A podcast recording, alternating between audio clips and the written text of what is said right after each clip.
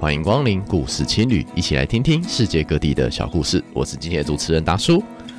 喜欢我们的节目，欢迎来 Apple Podcast 上面留下五星留言，多订阅、多关注、多分享、多赞助，让更多朋友知道这个节目。今天我们来访问 Renee，聊聊她之前去阿尔巴尼亚旅行所碰到的故事。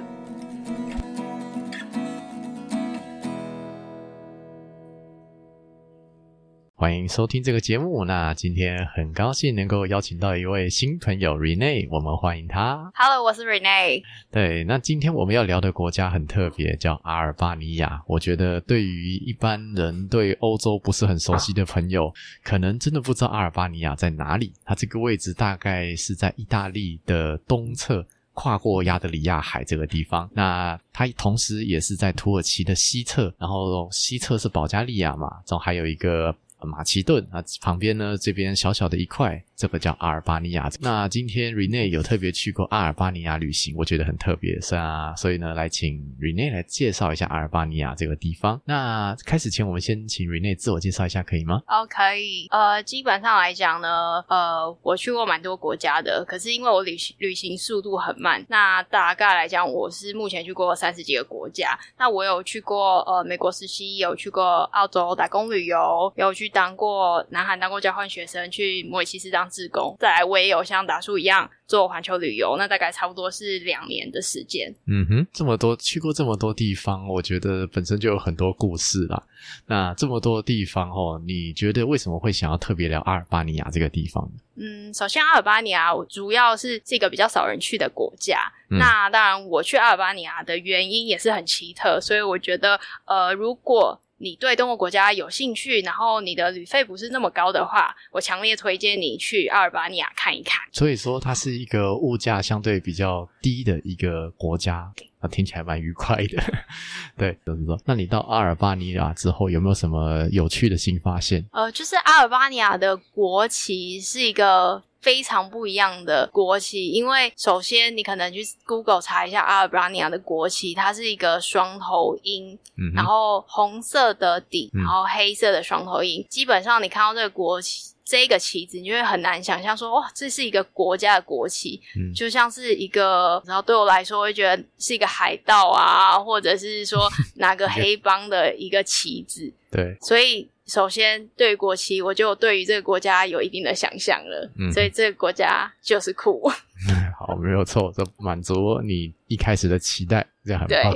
因为我看了一下，就是它的简介啦，这个地方啊，因为这个国家也不大，可能比台湾还小，但人口才三百多万，而且还是社会主义国家，我的位置又是在巴尔干半岛上面。那你当时是怎么进去啊？怎么出？怎么？然后有去过哪些地方呢？OK。那但是我想要先讲一下我为什么呃会想要去阿尔巴尼亚，主要原因是之前我在摩洛哥在撒哈拉沙漠旅行的时候遇到一个很酷的一对美国人，那他们那时候就已经在旅游欧洲的国家，嗯，那当然他们呃知道我去过一些有趣的国家，那觉得说好，那既然我要推荐你一个国家，我要推荐你一个很酷的国家，那他就说那你就去阿尔巴尼亚，那我说为什么你就只单独推荐阿尔巴尼亚，然后他就说，因为你就是会遇到一堆疯子，所以你就是要去阿尔巴尼亚。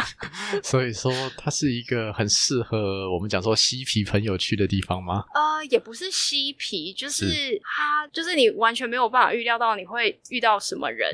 那因为那时候那一对美国呃夫妻给我的感觉，他们就是一个很酷的人。Uh. 他就呃，比如说，嗯，他们呃。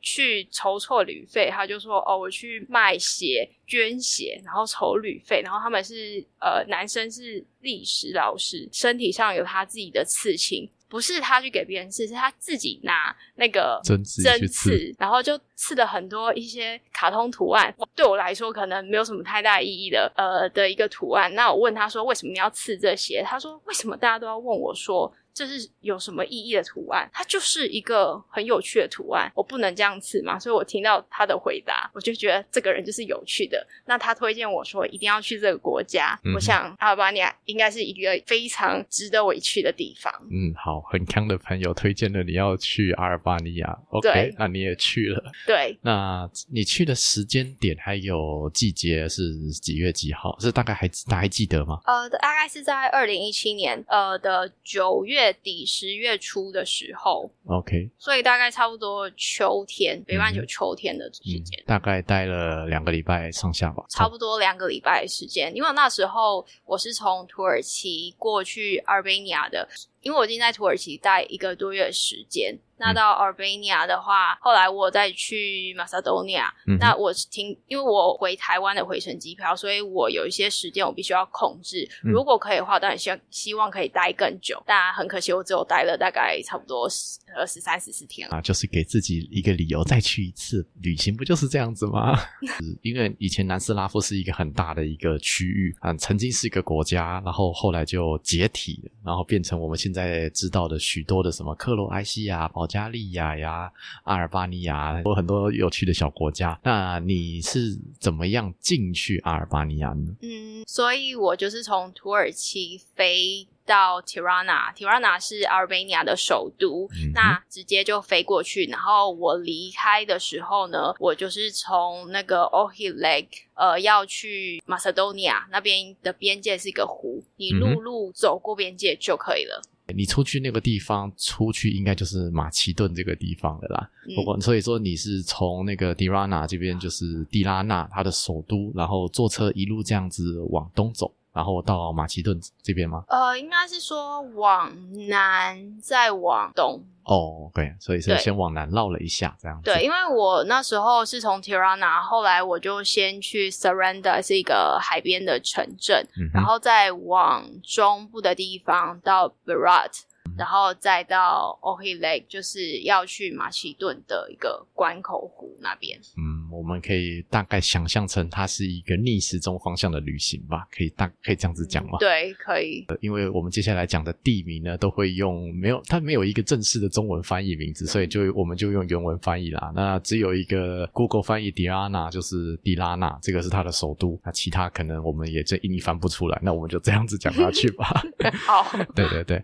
那 Tirana 这边一下飞机了之后，你的感觉是什么？Tirana 刚下飞机的时候，给我最大震撼是，呃，我是坐飞机下去。那通常你过了海关的关口，它会应该会盖章。对，但是我已经过了那个海关，然后开始，因为我之前曾经呃可能有遇过，或者曾经我有点忘记是呃有人跟我说，你护照上如果没有章的话，你出去他会找你的入境章，你找不到会很麻烦。那时候我一到呃海关关口出来的时候，我就开始翻，一方面我是想要只看那个入境章到底长什么样，嗯，我找了五分钟，我还是我完全找不到那个入境章。然后就觉得完了，他该不会是没盖还是怎么样？嗯、那我出境我就会觉得很麻烦。嗯、那后来我回我就又回去找那个呃让我过海关的那个海关员，他就说：“哦，我们已经高科技了，我们不需要盖章，盖章是落伍国家的行为。”好，在二零一七年被一个我们讲说社会主义的南前拉前南斯拉夫国家这样子呛。OK，好。那接下来，那有没有因为这件事情让你有后来有什么不方便吗？呃，没有。那时候我想说，哦，好哦，那既然他都这样讲了，嗯、那嗯，我也没办法干嘛了。嗯，然后就觉得、哦、很有趣。第一个印象就觉得，嗯，真是一个很酷的国家。果然没错。OK，好，至少符合你第一个期待嘛，对不对？对。对。那 Tirana 这个，哎，首先先问哦，这个国家要签证吗？对于台湾护照来说，呃，不用，直接飞进去就可以了。非常好，我最喜欢这种答案了。对。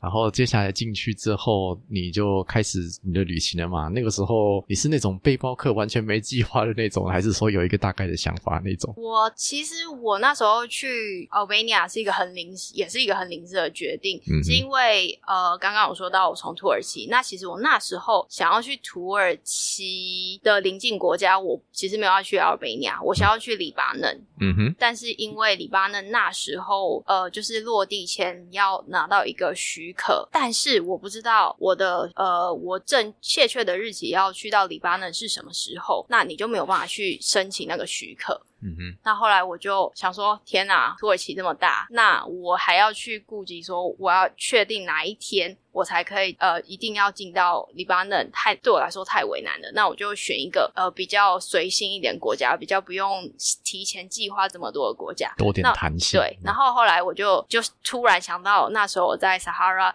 沙漠遇到的美国，他说你要去阿尔卑尼亚，你要去阿尔卑尼亚。后来我就看地图，诶，阿尔卑尼亚就在附近，好，那我就去阿尔卑尼亚，我就订了机票，我就飞到 Tirana 了，就是阿阿尔卑尼亚首都。你决定要飞去那边，跟真的到那边这个过程大概几天呢？啊？一两个礼拜这样子？可能更短吧，有可能是一个礼拜。非常好，对，没有期待就什么都有可能发生，对不对？对，然后后来我就订了机票到那边，然后后来我的朋友知道说，哦，我要，我其实已经在我说，就是比如说 Facebook 会 check in 说，哦，我要飞哪里，然后我的朋友有个法国朋友就跟我说，哎，我有认识的人在那个阿尔卑尼亚首都，你们要不要认识一下？嗯，然后后来就是一下飞机就有人帮我接风了。哇，背包客居然有人帮你接风，这个太开心了。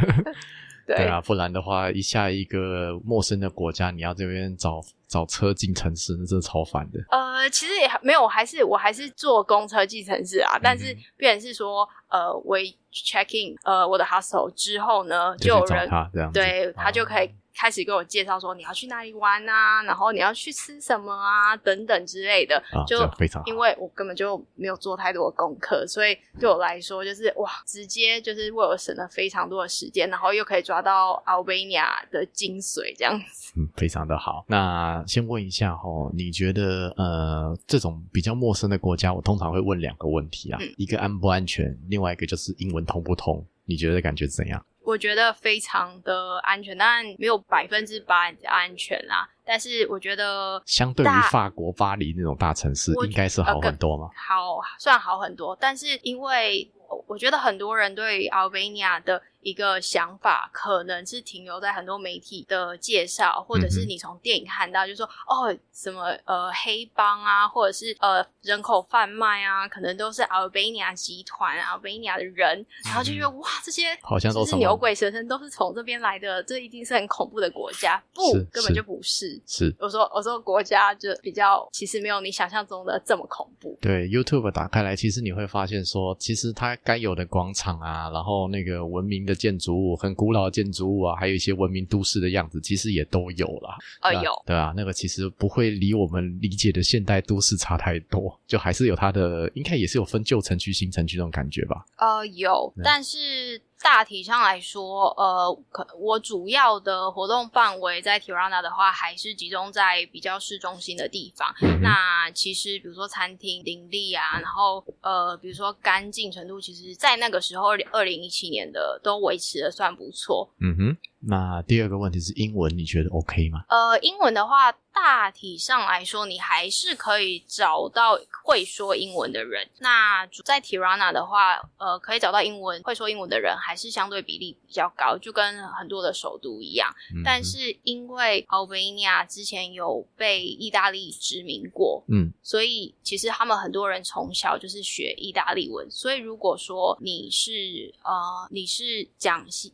呃，比如说意大利文，对，意大利文、西班牙文的话，你其实反而比英文还要更容易跟当地人沟通。嗯，所以就是像比如说，呃，美国啊，它可能外包就是呃电 call center 电话中心到印度，嗯，那意大利就是外包意大利的 call center 在阿尔卑尼亚。哦，对，所以你大概知道说，哦，原来就是那样的关系。哦，这也蛮有趣的。对，对啊，毕竟物价相对低嘛，对不对？对那你到那边有朋友接待吗？这位朋友他怎么样介绍就是 Tirana 这个城市呢？哦，因为他其实的话也是一个呃外国人，他不是阿尔卑尼亚的本地人，可是他也蛮认真，就是因为他在那边待了，那时候是待了一年多的时间，嗯、那也有在学，在那里对，可是他还蛮认真，他会他会讲俄文，所以。变成是。呃，当然，因为我我听不懂啊，所以变成是说，他很多时候他就可以当地，比如说我们点餐啊、喝酒什么的话，就可以直接很直接的就用他们阿尔巴尼亚语就聊天。对对，对，不然的话，我觉得相对来说，嗯，可能你不是在餐厅点餐，或者是比较不是这么接受外国人餐厅的话，你又想要体验当地的文化，是相对来说比较困难一点点。嗯，对，都没有关系，这种陌生的感觉、陌生的环境，也是旅行的一个精髓。嗯在那边，你觉得 Dirana 啊，你大概会想要看什么呢？就是听过你朋友介绍之后，我告诉你，是后来我发现有一个对台湾人会觉得很酷的一个地方，它有一个呃，算是购物中心跟 casino 的结合，那个那个 complex 就叫台湾 complex。什么东西？就是台湾，真的没有骗你，它就是台湾 complex。可是。你会发觉，因为我后来其实我真的搞不懂为什么它叫台湾，然后我其实也有问当地的人，是。我问说为什么叫台湾，可是他没就是就答不出个所以然。他是那个我们就是台湾一模一样，那六个字拼起来那个字，对，当然但是他们有那种俄语的那种写法，嗯 okay、但是你的英文就是你会看到。台湾 complex，OK，、然后就觉得嗯，非常的莫名其妙。我说哇，台湾这么有名，哦，就是他们心中的台湾跟我们心中的台湾可能不太一样。对，所以就是一个很有趣的地方啦。是，当然这一个这么商业的东西，应该也是有投资人把它弄出来的吧。对，那个 Plaza 算是呃还不错，有喷水池啊什么的。哦哦，对对，百货公司的 feel 该有都有这样。赌场都在那了。对，有道理。那你那边也是有，毕竟它也是被鄂图曼土耳其就殖民过五百多年嘛，那个也算是一个，就后来就是南斯拉夫啊、前苏联这些国家嘛。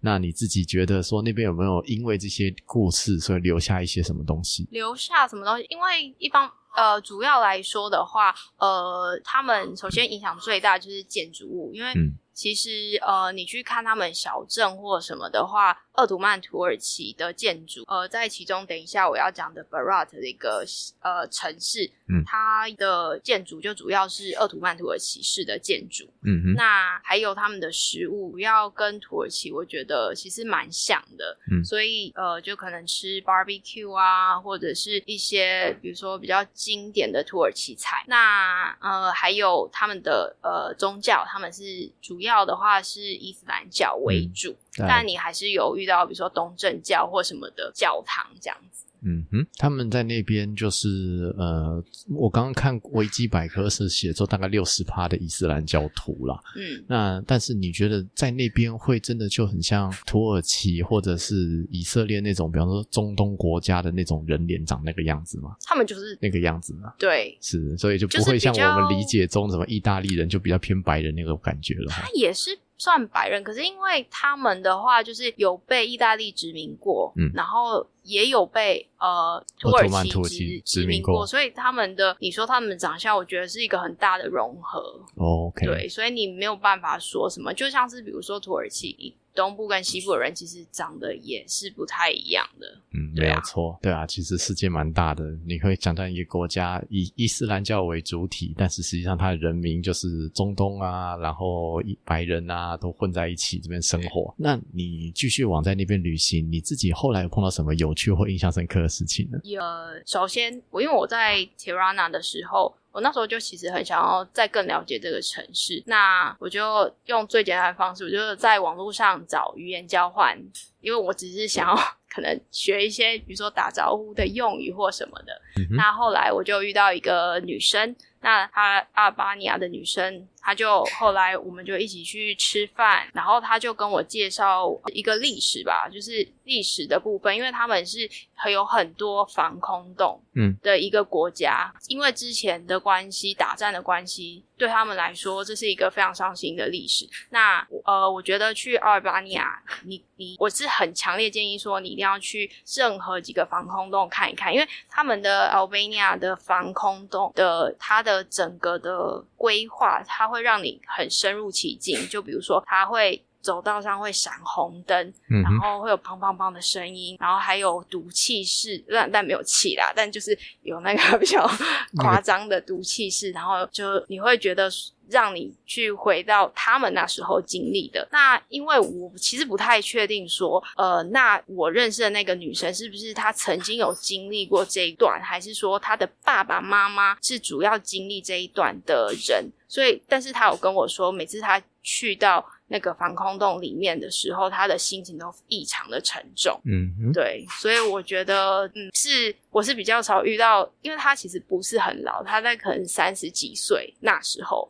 二零一七年的时候，所以我觉得哇，三十几岁你有这样的体悟，那对大部分三十几岁的人来说，应该是一个很少很少有这样子心情的，对啊，其实这个世界上吼战争比想象中还要多。嗯、我们做最近看到那媒体新闻，就是讲了一句什么，没办法想象二零二二年居然还有人在打仗。我心里在 OS：你以为这个世界都没有战争吗？心里充满了问号。对对啊，其实很多战争其实有在这个世界上随时在发生啊。那特像阿尔巴尼亚，其实算是一个非常非常新的国家吼。对，呃，因为我查到一些资讯，就是。呃，有些人是跟我之前是有跟我说一九九零左右，嗯，那也有人说，因为他们结束独裁统治是一九八五年，所以。大概从那时候渐渐开放国际的呃旅客到呃阿尔巴尼亚这边观光，可是因为会去阿尔巴尼亚的首先就已经很少了。纵使说他们开放了，已经开放了，那你从以前算到我们说二零一七年好了，已经也是差不多呃可能快二十二十几年的历二十几年时间。那对于有一些其他国家来说，可能二十几年时间已经足够让它变成一个呃还不错的观光国家。可是阿尔巴尼亚始终维持还是。算是相对淳朴的国家，因为我在其中一个海边的小镇，就是 Surrender 那边，嗯，然后遇到有一个当地阿尔巴尼亚人，他是意大利文老师，那他英文也非常的好，那他就说啊，我知道，他知道我台我们台湾。那他主要他就是跟我聊天，聊完之后他就说：“哦，其实对于我们阿尔巴尼亚人来说，我们还是在学习说什么是观光客。”嗯，光听到这一句话，我那时候刚好好淳朴的答案哦。对，观光客啊，观光客不就是那样吗？然后，但是没有人会很这么郑重看着你跟你说，我们真的在学习什么是观光客，观光客到底是什么？所以我就觉得哇。这个国家的想法真的很不一样，好可爱。对，很可爱。一一本说就是，比如说小朋友，他看到你，他也是，他不是像有些欧洲国家，他就跟你要钱或什么的。他是看到你，他就是很害羞，跟你 say hello，然后呃，他也没有要你干嘛，但就是微笑的看着。不过至少还英文会通，我觉得这件事情很厉害的啦。就是至少，比方说其他拉丁语系也会通，这样 OK 啊，对不对因为因为后来我其实我就是去。意大利餐厅点菜的时候，嗯，然后后来我就用西班牙文点，那基本上他们会是全部会有西班牙文，嗯，对，所以非常 OK 啊，对，所以就会变成是说，呃，可能就是又再度证明了拉丁语系比英文还要好用，至少在阿尔巴尼亚这个国家，有大家有机会的话可以去尝试一下，对，那再来继续往那继续走啊，那你在那边有什么特别的体会，或是看到什么有趣的事情呢？有。但主要一切都是发生在我旅行的部分，就是我那时候在 Tirana，我住了一个 hostel，在同一个 hostel 有另外一个美国的富人，嗯哼。他就跟我说，我们就聊了一下天，就问我说：“哦，接下来要去哪里？”我说：“哦，好，OK，我要去往南，我要去海边的城市 Surrender。”然后他就说：“你要去那边，你一定要住另外一个 hostel，其他的东西不重要，那个 hostel 是最重要的事，你就是要去那边。”我说：“为什么？因为那边你就是会遇到很多有趣的人，这就，就是你你旅行的重点。一个美国大妈，大概可能我印象中大概六七十岁有了。”他非常的郑重跟你说，你就是要去那边，那边是你去那个 Surrender 唯一的理由。然后我就说，OK，拜，好，那我就去。然后果真我就照着他的跟我的指示，就是去了 Surrender。所以我觉得我的阿尔巴尼亚的旅行其实被很多人规划好。首先 就是美国人在撒哈拉跟我说，你要去阿尔卑尼亚，到了首都，另外一个部门说，OK，你要去下一个镇，你要一定要去那个 hostel。非常好，对，这样也不用花脑袋想这些东西，很棒啊！对啊，那到这得到那个海边小镇，碰到了你刚刚讲的老师嘛？那还有呢？呃，老师是那时候我是换钱的时候遇到他，只是我的一面之缘的，得到的一些启发。嗯哼，主要我觉得有趣的是，真的就是那个 hostel，、嗯、因为我去到那个 hostel 的时候，大概已经三四点了。其实我肚子超饿，然后我想说赶快 check in，我就可以去找东西吃。我到那个 hostel，然后就进去，然后他就说：“哦，因为呃，他就是比较像是 mixed dorm，嗯哼，呃，那混住在一起。对对对，然后他就是上下铺啊。因为那时候其实，在海边的那个城镇，其实。”呃，白天来说，嗯，那一天刚好有点热，所以变很多人都会去游泳或什么的。然后当那个 hostel 的 owner 带我去那个房间的时候，我整个就嗯有点傻掉，因为全部就是身材不太好的大叔，露着他的肚子，就上半身在那边走来走去，还不是一个，有两个、三个，然后其他的全部都男的。然后我心想，嗯、天哪，我在这边 这个房间吗？这种男女混住在国外青年旅社比较常见啊。对对，就我有住过，我有住过，但主要是。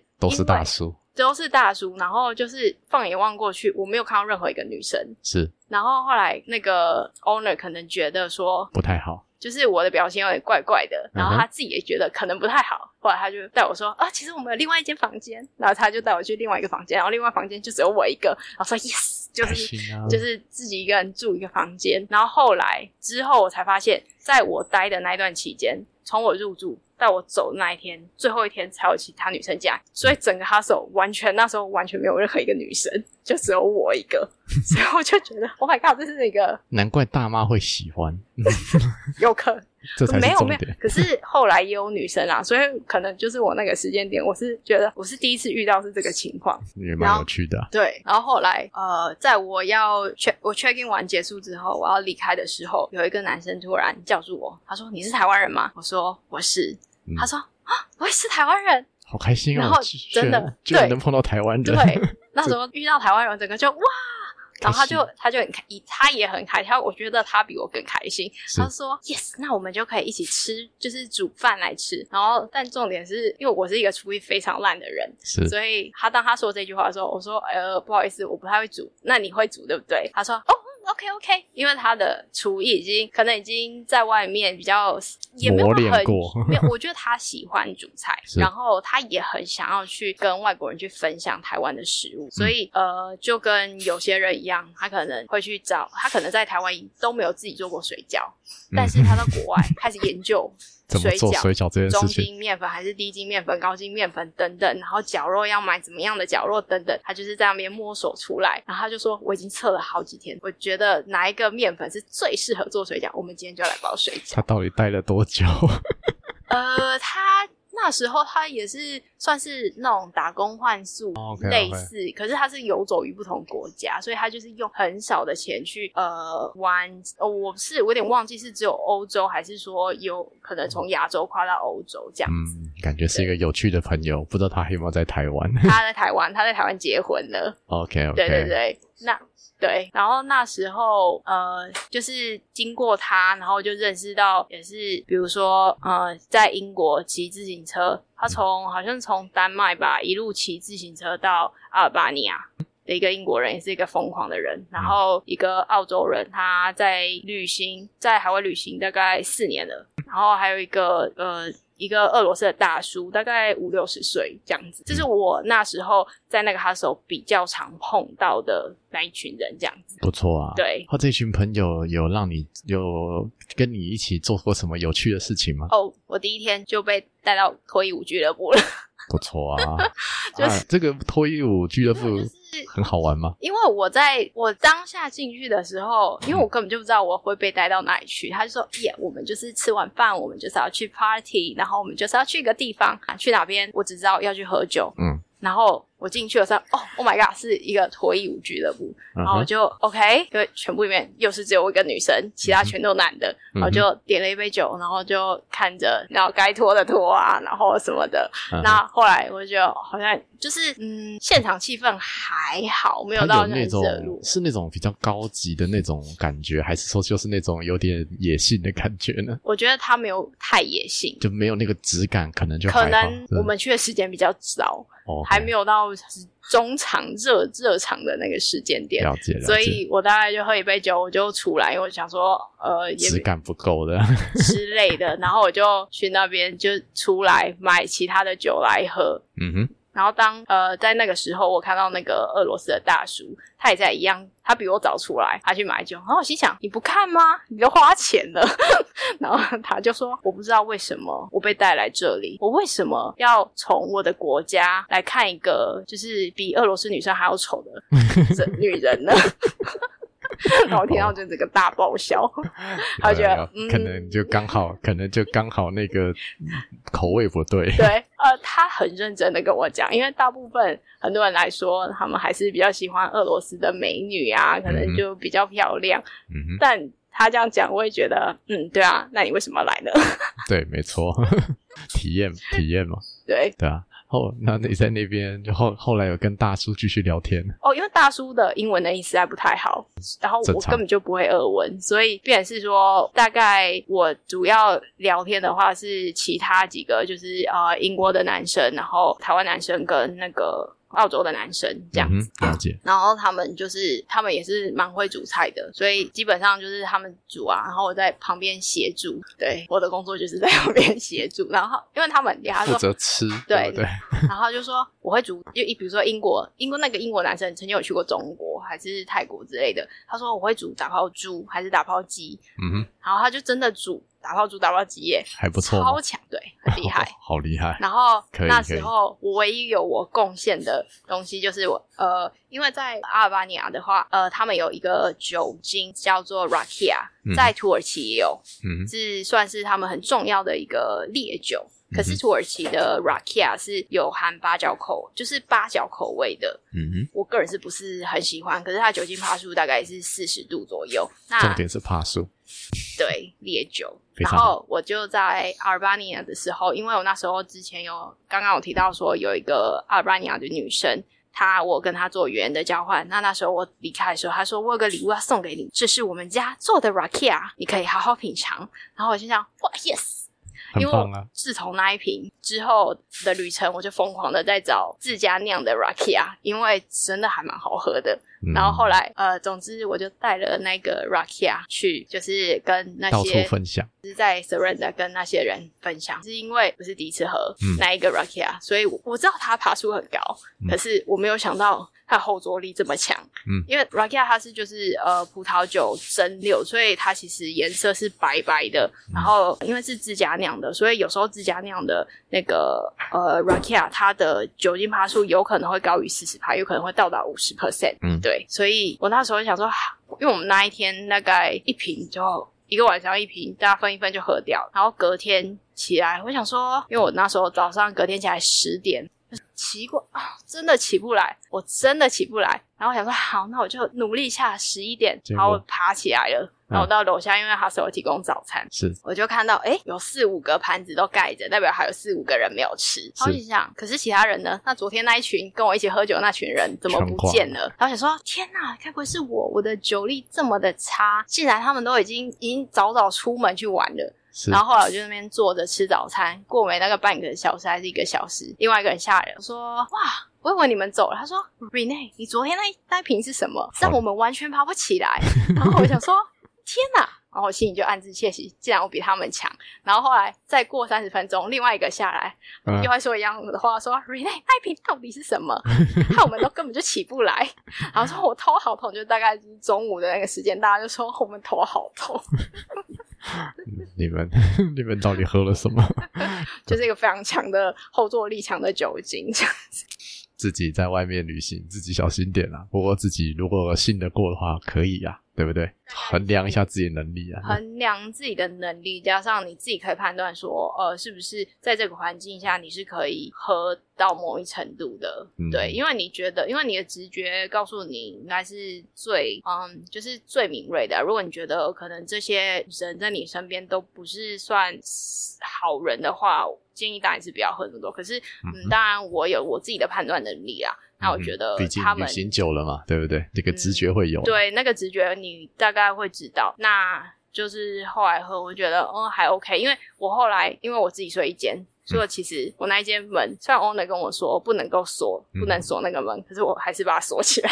其实我本来想问说，是不是喝完发现自己全身是全全裸了，躺在床上？是不是？哦，是比较不会，因为我喝到最后，我还是会有意识在，我不会，至少会回自己回到床上。对对对，我我会记，因为应该是说我一定会记得我是怎么回去的，然后是是不是在一个安全的环境。如果是在外面，然后又不是认识的人，基本上我不可能喝这么多啦。嗯，台湾男生之外，还有没有碰到其他亚洲人呢？有，我在 Tirana 的时候有碰到，呃，在呃 Durrës 工作的中国人。Durrës 大概是在他的首都，然后开车三十分钟以东的一个港口城市，那是一个蛮重要的港口啦。对，所以基本上，因为呃，Albania 他们有一些呃出口的原物料。是中国大陆建设会需要的，所以呃，基本上在那边也很多中资企业。嗯哼，对，至少在，但是你没有到那个港口嘛，对不对？你只是知道说那边有很多重要的中资。对，因为那时候遇到的人，呃，就是有跟我说，他们一直以来都有中国的人过来，然后而且他们市中心还有一个算是非常道地的四四川川馆 餐馆这样子。对，是真的很到地，水煮牛什么的，是就算是可能在台湾，你不一定都可以吃到非常正统的水煮牛，但是一定要功，一定要公里的菜。那因为那个啊，我是很认识的那个中国人，他是四川人，他就说这一家真的非常到地。不知道哎，我总觉得说，呃，一个食物，然后到了国外之后，那个味道在那个环境下就不会一样。至少我自己的感觉一直都是这样啊。哦，没有，那一家餐馆真的蛮厉害的，嗯、所以我就觉得，嗯呃。阿尔巴尼亚在某种程度，因为就是呃会吸引一些可能想要在那边呃创业的人啊，所以呃基本上来说，他们还是维持呃就是他们旧有的口味。因为除了那个中国餐馆，我其实那时候我去土耳其，我吃到最好吃的土耳其冰淇淋，竟然也是在阿尔巴尼亚。是哦，所以我觉得非常的惊讶。对对啊，那你后来又继续继续走嘛，到下一个城市对吗？对，有碰到什么有趣的呢？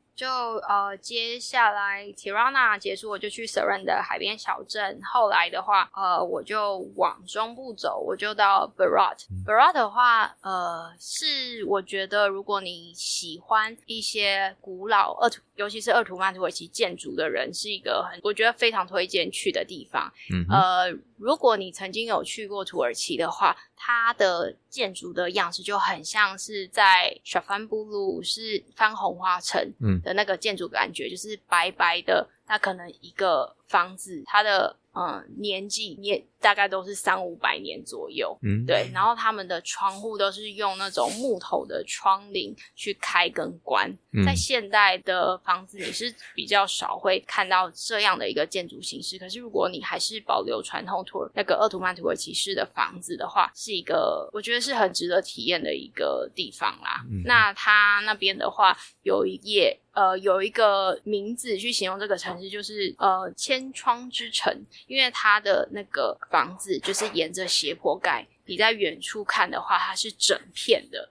然后就会让你觉得有好多个眼，就是很多的窗户，然后就变得很像是眼睛这样子。然后晚上它有特别的打光，让你就是怎么拍都变得很漂亮。嗯，还有那种感觉不会像什么里约热内卢那种贫民窟，那整片很破败那种，不会有那种感觉吗？不会，因为他们其实是统一颜色的，所以变成是说它的嗯、呃，就是外观的墙基本上以白色为基底，然后就是木头的窗棂啊，然后屋顶。大概就是有点红色、棕色等等，对，所以大体上来说，它算是统一的颜色，然后是算是一个山丘这样子。那你在这边旅行的时候，有对于这边的食物有没有什么样的认识？嗯，他们是土耳其，像比较像土耳其的食物为主，就是 barbecue 啊等等的。那另外一个呃特色的话是意大利殖民过，所以意大利菜在那边也有蛮大的影响力。那呃，像比如说。呃咖啡。如果你喜欢喝咖啡的话，强烈推荐你去阿尔巴尼亚，因为它像是一个哦、呃，因为我我不太知道现在的价钱，可是当我在那边的时候，